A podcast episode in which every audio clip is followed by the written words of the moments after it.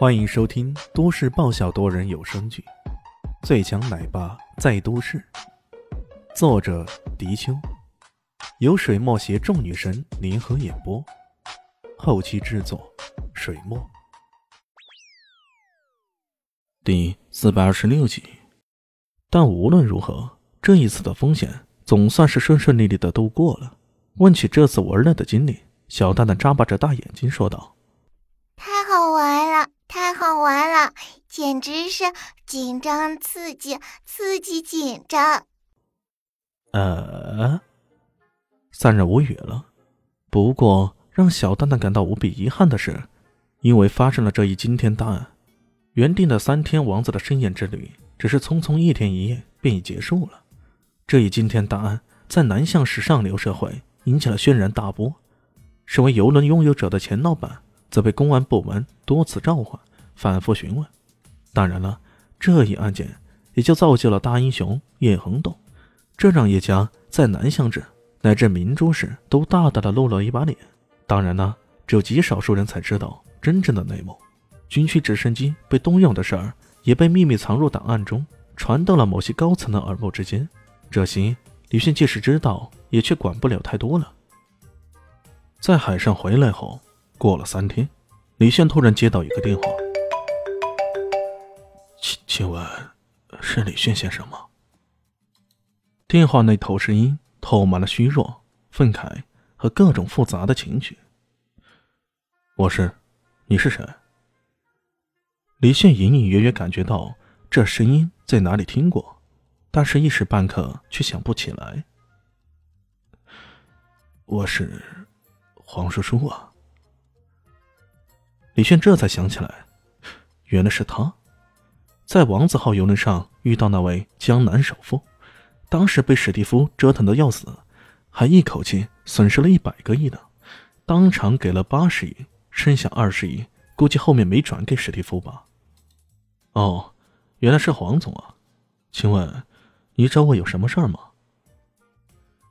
我们能不能见个面？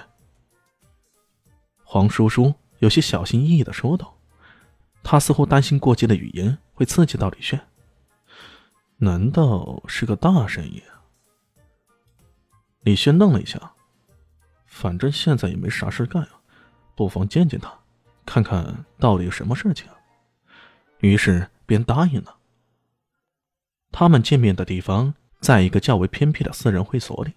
黄叔叔坐在轮椅上，脸色苍白，脸上。充满了各种复杂的情绪，时不时紧握拳头，嘴角抽动。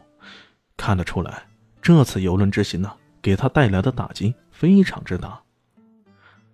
李先生，请坐，请坐。黄叔叔习惯性的想站起来，但是没有力气，又颓然的坐了下来。这位首富先生对李迅挺尊重的，看起来他的确是有求于自己啊。李迅摆了摆手。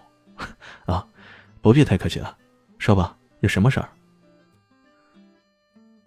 我想，我想请你帮我报仇。黄叔叔紧握拳头，狠狠的说道：“报仇。”李轩想了想，顿时明白了，史蒂夫虽然已经死了，可明显他的幕后还有一个主使者，只不过人海茫茫。加上这个史蒂夫很有可能是西方人在后面主使，这要查找起来可就比较麻烦了。李炫虽然有心帮黄叔叔，不过这件事情可不能轻易答应下来。仿佛看出了他的犹豫之色，黄叔叔说道：“你放心，不用你去太远的地方查找。我怀疑一个人，他的嫌疑最大。谁？”钱正义，钱正义。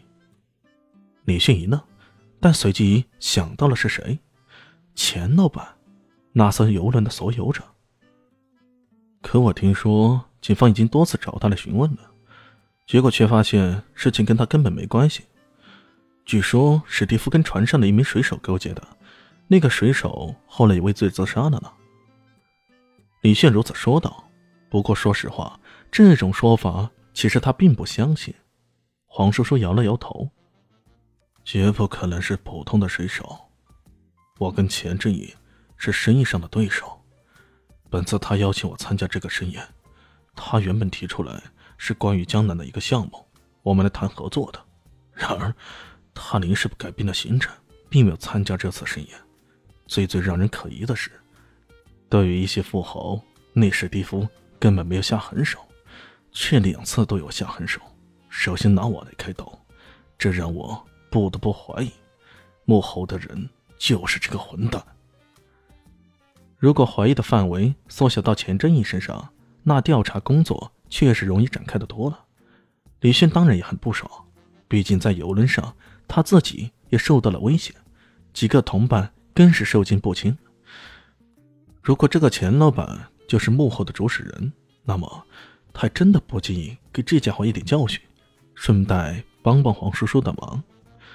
他在沉溺之间，黄叔叔以为他想要报仇，被激动起来。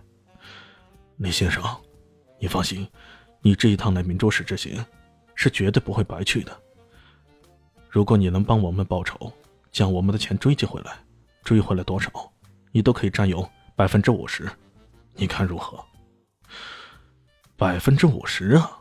我靠，这两位大富豪还真的是大手笔啊！